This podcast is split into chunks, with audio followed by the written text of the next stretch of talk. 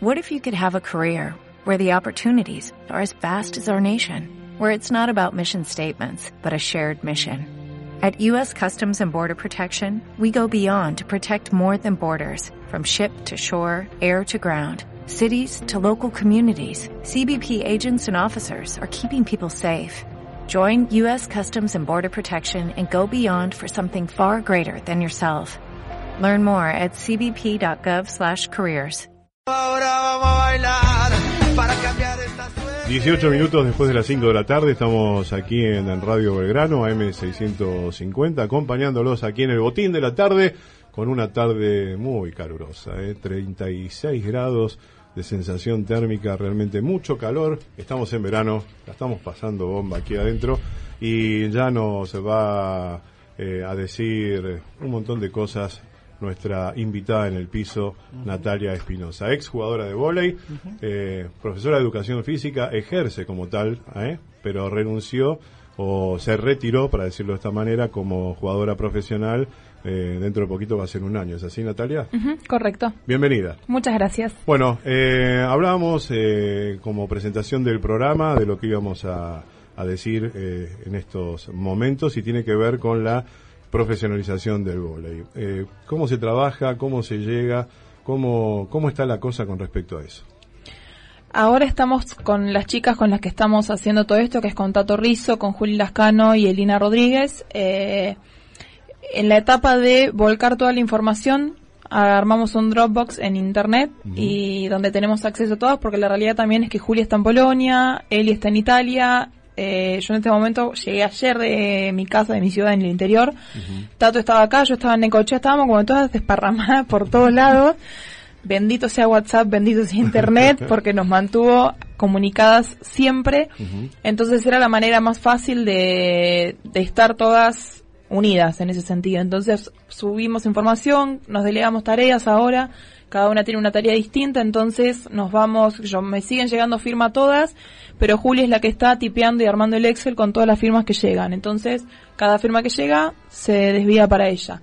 Ayer lo que hicimos fue, yo en lo personal, eh, hice una especie de censo con los demás equipos para ver de los ítems de la profesionalización, si bien por oído, por lo que hablas con las chicas de los distintos equipos o compañeras que por ahí van a reforzar un equipo de liga, sabes más o menos en qué estado están los equipos, era para pasar en limpio y decir, no es lo que especulo, lo que supongo, sino es la realidad que me estás diciendo tal jugadora que juega en tal lado. La información no era para ni para brindarla ni para hacer un scratch, tal club no le da tal cosa a las jugadoras, sino era para nosotras saber, porque ahora salíamos con todo esto y decíamos de golpe, todas tenían contrato, todas cobraban fuerte, decíamos, estamos haciendo todo esto al cohete. Claro. Entonces era para corroborar lo que ya sabíamos, básicamente. Nati, la, primera, la primera pregunta que me surge es, ¿por qué ahora? Yo creo que la movilización del feminismo a nivel sociedad es un impulso que nos abrió los ojos a todas las mujeres, e incluso algunos hombres también, de las cosas que estaban naturalizadas como sociedad. Porque lo que me encontré también en el ambiente del vóley, cuando recién hablaba con los chicos de Juava, que teníamos las primeras reuniones de mesa, ellos daban por sentadas cosas que yo levantaba la mano y era, no, che, en el femenino eso no pasa. Y se daban vueltas horrorizados y era, ¿cómo que no pasa? No. Y la jugadora de vóley, ¿cuánto cobra? ¿Tanto? No, pero ni cerca. ¿Cómo que no están cobrando? No. Entonces, de esa manera, ellos también se horrorizaban, entonces era, ellos también lo tenían naturalizado como, como que a ellos tampoco les tocaba, entonces era re normal y re natural lo que estaba sucediendo. Y de golpe ellos también nos, nos brindaban su apoyo de era, hay que hacer algo, chicas, no puede ser que estén así, que sigan aceptando eso. Entonces fue también un puntapié inicial de eso, seguíamos insistiendo con el auge del feminismo y además eh, todas las cosas que siempre se le decían a la mujer cuando por iba a reclamar algo es no obtienen resultados, no el femenino no vende porque es verdad, yo hace incluso cuando recién iba a jugar a Boca, iba mamá, papá, perro, gato, no iba más nadie. En Boca. En Boca. Hoy por hoy sí es que van las canchas y la última final que jugué eh, se tuvieron que cerrar las puertas porque no entraba más gente por una cuestión de seguridad de chicos hasta acá. Anda a verlo a tu casa por tele porque no puede entrar más gente acá a verlo. Eso en otros países no pasa.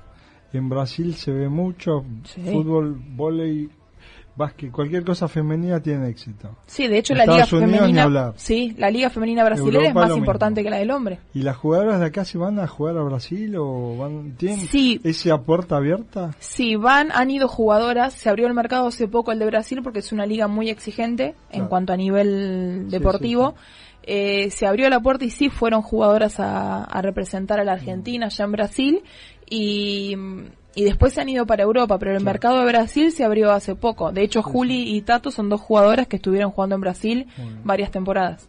¿Sentís que la profesionalización del fútbol femenino fue un impulso para ustedes también llegar a este acuerdo, este reclamo? Sí, totalmente. Eh, cuando también llegué a Boca, el fútbol femenino lo bebía más de cerca porque en los clubes donde estuve antes no, no estaban. Eh, y realmente sí, después me empecé a relacionar con pibes que generamos una relación de amistad. Entonces nos puso re contentas de genial lo que les está pasando. O sea, me encanta, me encanta, me encanta. Un garrón en definitiva lo que la, la situación que le había pasado a Maca por el motivo por el cual se tuvo que generar todo esto. Pero bueno, sirvió como puntapié también para que la situación que ella tuvo que vivir sea eh, lo que abrió la puerta a muchas futbolistas para que hoy estén profesionalizadas. ¿Se sintieron alguna vez discriminadas en el ámbito del vóley? No, no, discriminadas al punto de las cosas que he escuchado de las chicas de fútbol, no, lejos de eso.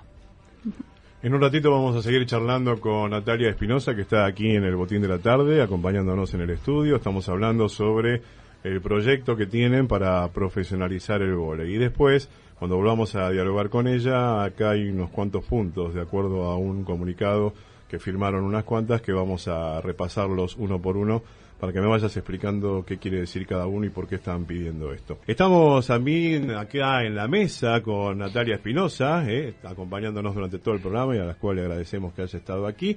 Y yo dije hace un ratito, estábamos hablando sobre la lucha que ellas tienen para profesionalizar el vóley y hay unos puntos en un comunicado que pusieron y yo los voy a leer rápidamente. El punto uno es mejorar las condiciones para las jugadoras profesionales y apoyar las etapas iniciales del deporte. El punto número dos que están pidiendo, generar programas y proyectos que promuevan la participación masiva y que conlleven a la inclusión social. El número tres, mejorar los espacios físicos de juego y entrenamiento. Cuatro, exigir a los clubes en contexto de liga la incorporación de entrenadores, cuerpo médico y kinesiólogos a la estructura de trabajo.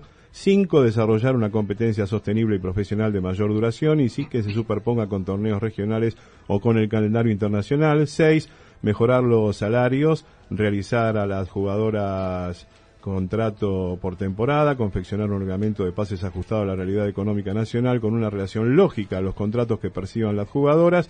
Punto 7, establecer una cobertura médica para jugadoras y cuerpo técnico, eso es fundamental. Y el punto número 8, difundir en los medios de comunicación los torneos nacionales. Todo esto, eh, bastante, bastantes cosas como para pedir, pero que tienen que ver con la lógica de lo que, de lo que ustedes están queriendo, ¿verdad? De lo que queremos y de lo que básicamente la Liga de Varones tiene. Sí. Entonces es simplemente eso. Lo de la difusión y lo de la concientización para el nivel social y demás es una cuestión de que de esas bases van a salir las futuras jugadoras de la Liga Nacional, que es de donde venimos todas nosotras. Y como venimos de una formación, queremos que quizás las generaciones futuras tengan una formación mejor. No es que hayamos tenido una mala formación, pero por ahí situaciones que nosotras vivíamos que hoy por hoy no le pasen a las nenas que están empezando a jugar el vóley. Eh, porque muchas veces esas situaciones hacen que muchas nenas queden en el camino. Ajá. Entonces, para evitar eso. Después, con respecto al, a lo de los clubes, de exigirles que tengan médico, cobertura social y, y kinesiólogo, creo que cae por decantación. O sea, estamos utilizando el cuerpo como medio de trabajo, como herramienta de trabajo. Y si un jugador se lesiona, o si una jugadora se lesiona, eh, si su obra social no le cubre la cirugía, hay que esperar que el club siga todo. No es que el club la deja en banda, pero el camino es mucho más largo porque tiene que esperar que se las autorizaciones, que se consiga que la cirugía, que, y es tiempo que el jugador pierde. Eh, y el médico, bueno, el médico. El kinesiólogo es alguien que tiene que conocer. El médico y el kinesiólogo son especialistas o profesionales que conocen al jugador. Entonces, sabe, nosotros tenemos, en- teníamos, las chicas siguen teniendo en boca, la kinesióloga que te conoce de memoria. Entonces, ordenaba por prioridades porque sabía qué tipo de entrada en calor tenían escrita cada una, porque ya nos conocía los achaques y las mañas a cada una. O sea, Ajá. más que nada cuando uno ya se pone viejo que por ahí tiene tiene achaques de la edad, Sí. eh, ella te lo conocía y sabía que te hacían de qué manera y eso está bueno, tener un especialista que te conozca. Hay clubes que no tienen kinesiólogo propio y tenés que ir a presentarte a un especialista cada vez que vas o pagar un especialista cada vez cuando estás jugando para un club que te lo tendría que dar. Lo de los contratos por una cuestión de respaldo no es solamente un beneficio para la jugadora, sino también para el club, porque se protege de un montón de cosas y le exige por ahí cosas a los jugadores también que con ese contrato tienen un papel o fuerza para hacerlo, porque después el jugador le decís, tenés que estar acá a las 9 y es y yo me tengo que ir porque tengo que ir a trabajar o porque sea son cosas que uno puede llegar a mejorar con un simple papel.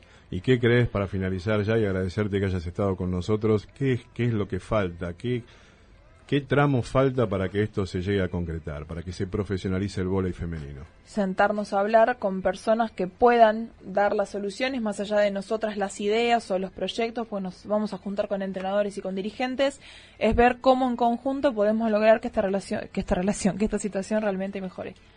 Natalia, un gusto tenerte acá. Gracias a ustedes Te por la vamos a volver a convocar. Bueno. Nos interesa el tema, eh, queremos ver cómo avanza y en cuanto tengas novedades, por supuesto, eh, a través de Florencia, eh, vamos a tenerte y nos vas a contar, ¿sí? Encantada. Bueno, Florencia, Florencia, Florencia González la tengo a mi izquierda. Natalia Espinosa, exjugadora de vóley y corriendo detrás de la profesionalización del mismo, estuvo aquí con nosotros en el botín de la tarde.